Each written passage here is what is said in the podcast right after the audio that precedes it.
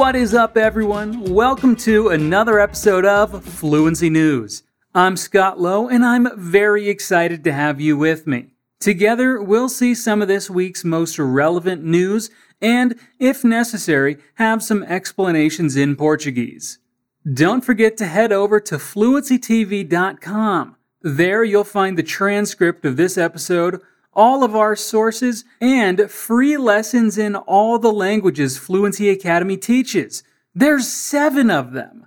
So go to fluencytv.com to get 100% good and free content, such as videos, live streams, ebooks, and other podcasts. But now, let's get started with an update from last week. We've been talking lately about the Taliban situation, and now Afghan women are outraged by the new Taliban restrictions on work. The Taliban's effective ban on women working sank in on Monday, sparking rage over the dramatic loss of rights after millions of female teachers and girls were barred from secondary school education. The Islamic fundamentalists are tightening their control of women's freedom one month after seizing power. I may as well be dead, said one woman who was sacked from her senior role at the Ministry of Foreign Affairs. I was in charge of a whole department, and there were many women working with me. Now we all lost our jobs, she said. The mayor of the capital, Kabul, has said that any municipal jobs currently held by women would be filled by men. Hundreds of thousands of women have fought for and gained basic rights in the past 20 years, becoming lawmakers, judges, pilots, and police officers.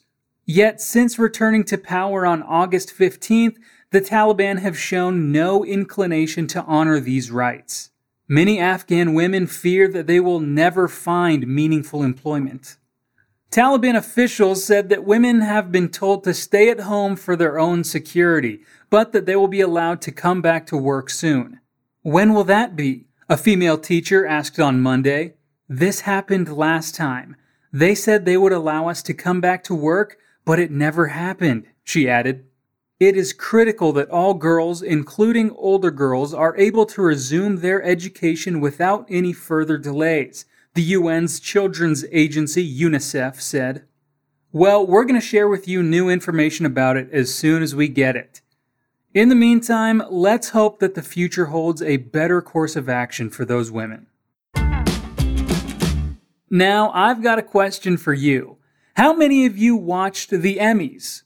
Well, the 73rd Emmy Awards took place in Los Angeles on Sunday, and most nominees attended in person, although many British nominees appeared from a separate hub in London. Netflix's royal drama The Crown and Apple TV comedy Ted Lasso were the big winners at Sunday's Emmy Awards.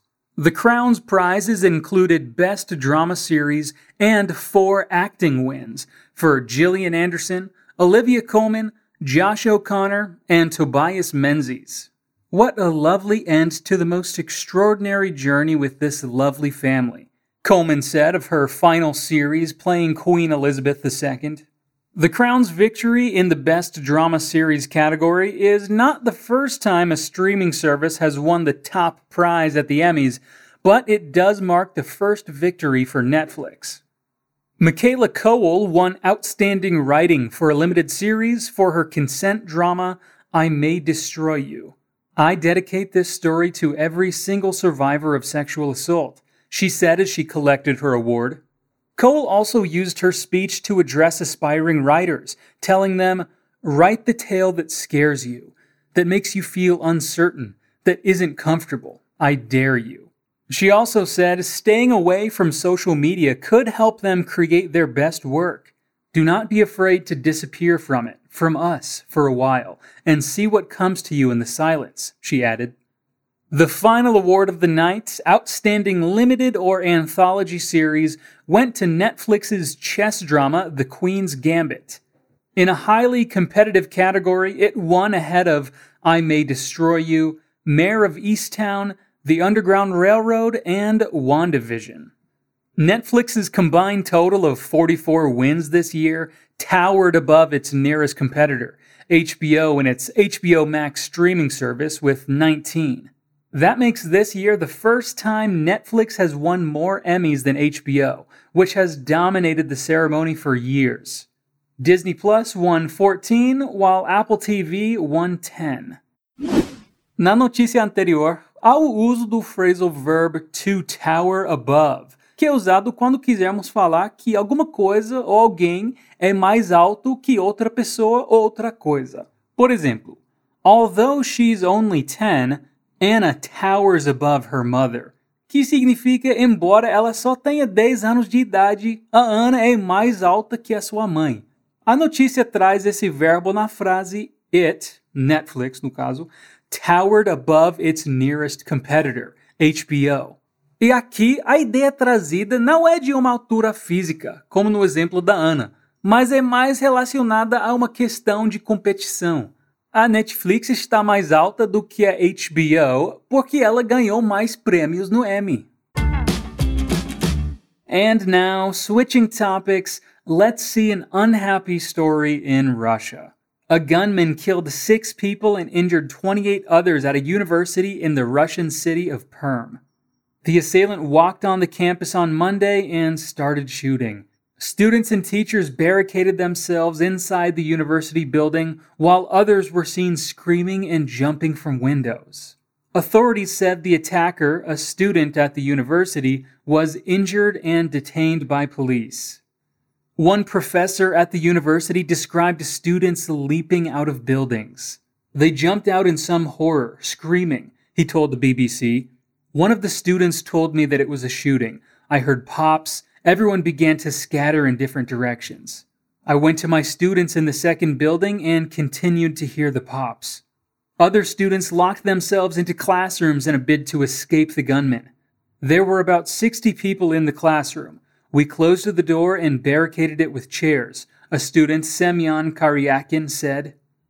The gunman reportedly acted alone and said he had no political or religious motives.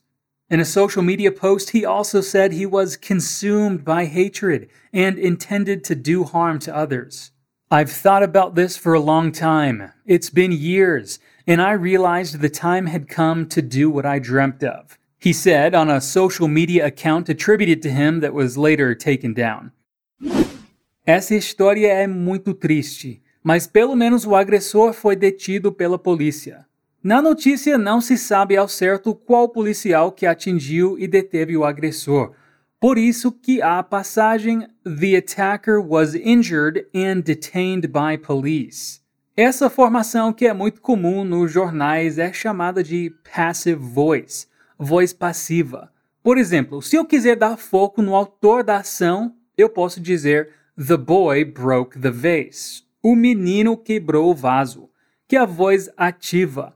Agora, se eu não quiser mencionar o ator da ação, eu poderia dizer The vase was broken. O vaso foi quebrado, que é a voz passiva. Vemos então que a voz passiva é muito usada quando queremos dar foco no resultado de uma ação e não em quem a fez. Muitas vezes é usada nas notícias porque não sabemos o autor da ação Então, o foco é atribuído ao resultado da ação. Tough story indeed. But right away, let's see some great news. Let's talk about life. Three endangered J-pod orcas are pregnant, say researchers. Durban of Sea Incorporated and Fearnbach with the Sea Life Response Rehabilitation and Research, SR3, flew a drone non invasively at least 100 feet over the whales and noticed the changes in J36, J37, and J19. By the way, those are the names of the whales, or at least how the scientists refer to the whales. We need to work together to give these pregnant whales every chance of success, said Scott Rumsey, Deputy Regional Administrator for NOAA Fisheries West Coast Region. The more they can forage undisturbed, the better their odds of contributing to the population. It gives us a sense of hope, said Josh McInnes, a researcher with the University of British Columbia's Marine Mammal Research Unit. This population is trying to survive. There are currently only 74 of the endangered southern resident killer whales, and there's hope the new pregnancies could increase those numbers, but researchers say it's cautious optimism. Dawn Noren, a research fishery biologist, said the situation is particularly concerning because pregnant orcas eat 25% more. The last baby boom, she said, was in 2015 and 2016. Six whales were born, but only two are still alive. I'll be happy when I see that the calves are there, because sometimes they're stillborn, Noren said. Sometimes they die soon after birth. The best way people can help out is to give the expecting mothers their space. Uma palavra-chave nesta notícia é calves. Muito comumente usada calves, que é o plural da palavra calf, pode significar bezerro, o bebezinho da vaca. Porém, essa palavra também pode ser usada para nos referirmos aos bebezinhos de outros mamíferos, como dos elefantes e das baleias. Como esta notícia fala de orcas, a palavra calves aqui está se referindo aos bebês das orcas e não aos bezerros, é claro. Still talking about animals, EU lawmakers seek to end science experiments on animals. The European Union should intensify efforts to phase out the use of animals in scientific research, lawmakers have said in a resolution. The European Parliament on Thursday passed a non binding resolution calling for an end to scientific research on animals in the EU. And an overwhelming majority of legislators approved the resolution in a move that was praised by animal rights groups. According to figures released by the European Commission, the 27 member bloc collectively used over 8 million animals in scientific research in 2018.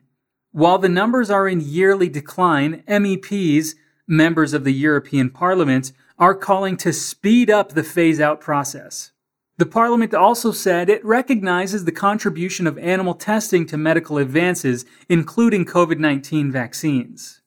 MEPs understand that there are cases where animal experiments are still needed to gain scientific insights for certain diseases due to the current unavailability of non animal methods, the statement said, adding that in these exceptional cases, testing should only take place in conditions that minimize pain, distress, and suffering inflicted on animals. Para 100% de compreensão dessa notícia, outro phrasal verb deve ser destacado: to phase out. Esse verbo frasal é usado quando quisermos falar de parar gradualmente de usar um sistema, um produto, etc. Mas cuidado com outro phrasal verb muito parecido, to phase in, que literalmente tem um sentido oposto de phase out. Ou seja, phase in é usado quando quisermos falar de introduzir gradualmente um sistema, produto, etc. Assim, a notícia acima, the European Union should intensify efforts to phase out the use of animals in scientific research, usa phase out porque a notícia quer trazer a ideia de parar gradualmente de usar animais em testes científicos. And what about you? What do you think about animals being used in experiments? Alright, and with that positive and hopeful story, this episode comes to an end. I hope you've liked this week's episode and that you've trained your English skills here with me. But remember, when it comes to learning a new language, it's important that you be in touch with the new language as much as possible.